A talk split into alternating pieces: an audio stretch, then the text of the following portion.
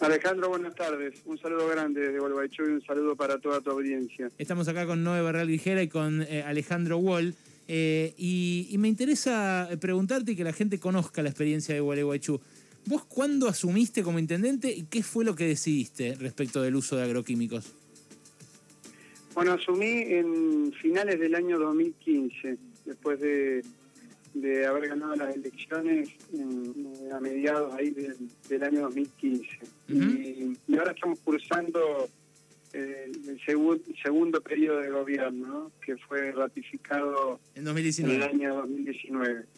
Eh, particularmente con la introducción que hacía Alejandro, bueno, nosotros fuimos tomando verdaderamente un, emergente social que venía desde hace mucho tiempo eh, manifestándose en la ciudad, que era la preocupación enorme por ya las consecuencias más directas de, este esquema que penetró en Argentina, penetró en realidad en todo el mundo, pero en Argentina se consolidó ya a partir del año, a mediados de, la década del 90, ¿no? que entró este paquete entero de tecnologías nuevas para la producción primaria, agropecuaria, los transgénicos, la siembra directa y sobre todo basado en la, en la utilización a gran escala de los agrotóxicos. ¿no? Y, y bueno, después de, como les digo, de, casi ya 25, 30 años de implementación, hace mucho tiempo que estamos viendo consecuencias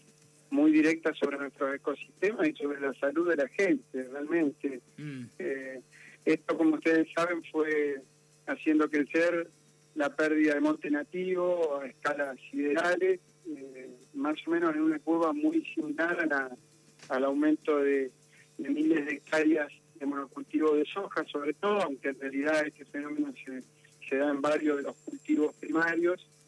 Y, y después bueno, todo lo negativo que eso trajo, ¿no? Trajo migraciones del campo hacia las ciudades, pérdida de trabajo, de desertificación de nuestros suelos, eh, inundaciones, muchas, más en una provincia como, como la nuestra, que está realmente rodeada de cursos de agua y, y esta pérdida de, poder de absorción que tienen los suelos eh, nos trajo múltiples problemas. Sí. Y, vos decías que, eh, te, bueno, que, llegaste, digamos, a la intendencia de la mano de este movimiento que eh, pugnaba contra todo este daño. Eh, y ustedes después sacaron una ordenanza del Consejo Deliberante que ordena glifosato cero en la región. Claro, eso yo lo que, les decía es que todo ese emergente social culminó en una propuesta normativa, una ordenanza que, que prohibió fundamentalmente el uso, el acopio, el transporte de, glifosato. ¿Eso en qué año fue? En, qué año fue? fue en el año 2018. ¿Y después se reeligieron igual? Claro, claro, en el 2019 nuestro proyecto político volvió a triunfar y en una, con una diferencia que democráticamente marcó un, como un hito en la historia de Gualeguaychú. ¿no? Y la gente... Pero fundamentalmente se protegió, como yo te decía Alejandro, el derecho a la salud y, a defender nuestro ecosistema. Nosotros creemos en la agroecología y creemos mucho en la, actividad del campo. Está bien, pero hay, campos ahí circundantes que, que habrán puesto el grito en el cielo, que usaban agroquímicos. Claro, imagínense que nuestro ejido es un ejido de 33.000 hectáreas, de las cuales el 90% es de producción primaria rural, ¿no es cierto?, de campo. ¿Y qué hicieron ahí, en los que en los que había agroquímicos? ¿Cambiaron la, la tecnología, la forma de producir?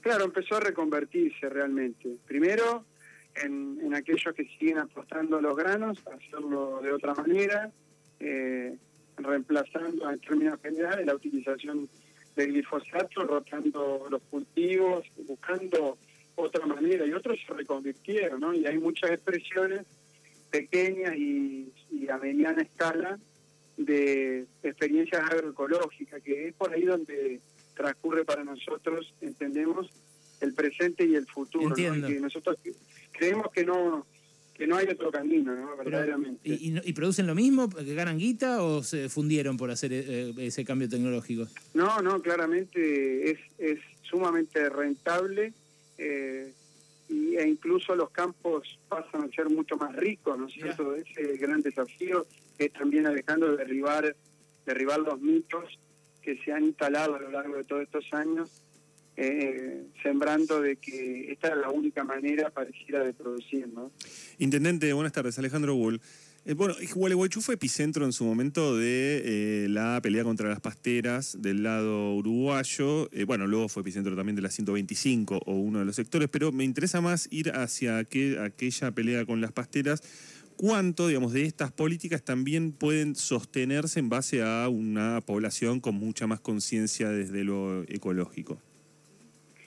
Claramente, a ver, la naturaleza de la, de la actualidad social de Gualeguaychú es claro, claramente un reflejo de aquellas épocas, aquellas luchas que permanecen hasta el día de hoy y que parieron verdaderamente un movimiento de conciencia social muy fuerte y, que venía en sintonía con muchos movimientos a, lo largo del y ancho del todo el planeta que en el siglo XXI están alzando la voz, ¿no es cierto? Nueva algunas frustraciones que igualmente nos dejó la lucha contra las pasteras generaron un sinnúmero de, de situaciones positivas que las estamos cosechando todas ahora, ¿no? Y esta que contábamos hace un segundito es una de ellas, ¿no? Es el, el producto de tantas eh, miles de personas consustanciadas con que hay otro modo de vivir, hay otro modo de producir eh, y no tenemos más chances eh, que asumirlo, ¿no? Argentina es un gran productor de commodities, yo entiendo claramente la necesidad de divisas que hay y eh, no hay que desaprovechar el fenómeno de los precios internacionales, pero no a costa de, la salud de nuestra gente y de perder nuestros ecosistemas. Por eso es tan importante que Argentina, que produce granos quizá equivalentes a la, a la alimentación, como siempre dice el presidente, de 400 millones de personas, pero que en la realidad no son eso, sino que lo que estamos alimentando a gran escala son el ganado porcino de, de, Asia, ¿no es cierto?, en mm. términos generales. Entonces lo, tenemos, lo que tenemos que transformar producir nuestros propios alimentos, no descuidar la posibilidad que las commodities en general nos, nos brindan, pero en el marco de un desarrollo sustentable, no, no esta realidad que la Argentina la tiene consolidada lamentablemente hace 30 años ya. Martín, ¿cómo estás? Noelia Barral Grijera te saluda. Noelia, ¿cómo estás? Buenas tardes. Bien, vos, eh, bueno, integrás el Frente de Todos, el gobernador de tu provincia también, Gustavo Bordet. Sin embargo, a nivel provincial, la estrategia eh, parece bastante distinta. Eh, ¿Has podido hablar con él? ¿Tenés algún tipo de intenciones de expandir esta estrategia de cuidado del ambiente, ambiental, a nivel provincial? Sí, yo he charlado y, discutido sanamente este tema mucho en la provincia también, a lo largo de estos años. Eh, entiendo que es una provincia que tiene esta matriz también agropecuaria desde más de un siglo atrás, lo cual hace que las transformaciones sean realmente muy difíciles y, paulatinas quizás en el tiempo. el compromiso nuestro es mostrar que esto era claramente posible y nuestro deseo es que, esta semillita que se lleva adelante en Gualeguaychú junto a una, un abanico de políticas públicas que emanan del compromiso de la sociedad junto a un gobierno participativo tengan escala provincial, se puedan discutir en otras partes para ah, contribuir. Ah, ¿querés ser gobernador entonces? ¿no? ¿Querés ser gobernador, Martín? No, no, no, pero digo, lo, lo importante es que nuestro compromiso no termina en las fronteras, en los límites de jurisdicciones. No, está claro. Este, Pero no, ¿no querés ser gobernador o no lo descartás?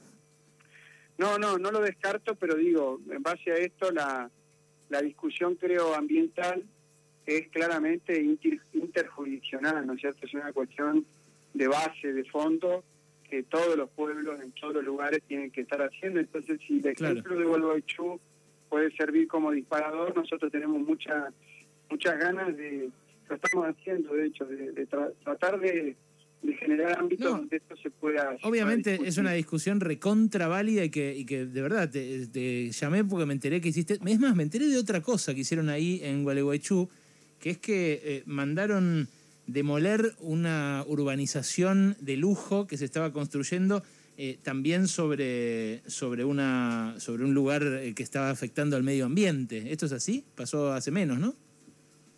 Claro, hace aproximadamente siete años Alejandro comenzó introspectivamente un proyecto inmobiliario Un barrio náutico. lógicamente, con- Un ¿Me escuchan ahí? Sí, sí, un barrio Perdón. náutico que, que- Un barrio náutico, sí. exacto, que usurpó prácticamente, le diría, por el impacto que hizo un valle de inundación, un humedal, un humedal importantísimo del río Boloechú, que el río Boloechú es uno de los afluentes más grandes que tiene el río Uruguay, para que ustedes se ubiquen, que, que atraviesa nuestra ciudad eh, de punta a punta y, y lo hizo en otro municipio que es colindante al nuestro y lo hizo sin nuestra autorización, Eso es completa- y demás. Esto es completamente contrahegemónico porque no lo, no lo ha hecho ni el Frente de Todos ni el, ni el macrismo, digamos. Bueno, vos sí integrás el Frente de Todos, pero no es una política que uno vea eh, ante la proliferación, por ejemplo, de barrios eh, privados en humedales en la provincia de Buenos Aires, eh, en, en la provincia de Santa Fe.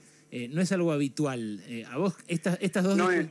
estas dos discusiones eh, no, no te, no te empujan afuera, no, no hay gente dentro del peronismo que te diga, che, nosotros con la, con la producción de soja, con las commodities o con el desarrollo inmobiliario no nos metemos.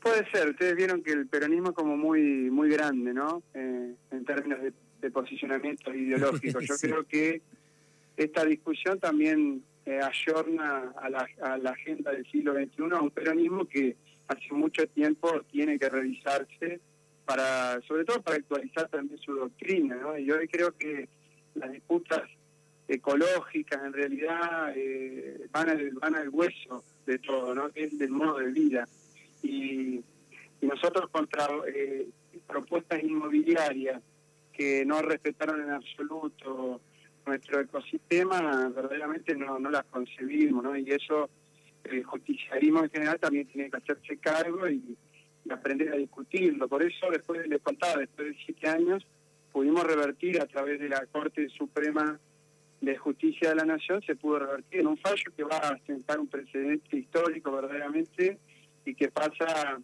ahora sí a engrosar una jurisprudencia que nos puede ayudar para el resto, ¿no es cierto?, de los litigios que en muchos lugares, como bien hacía mención, están todavía pendientes para poder hacer que los negocios inmobiliarios nunca vayan por sobre los derechos de, de la gente y del ambiente, ¿no? Martín, gracias por este rato, ¿eh? Un abrazo y un cariño para todos ustedes. Otro para usted eh, y para la gente ahí de Gualeguaychú. Qué grande.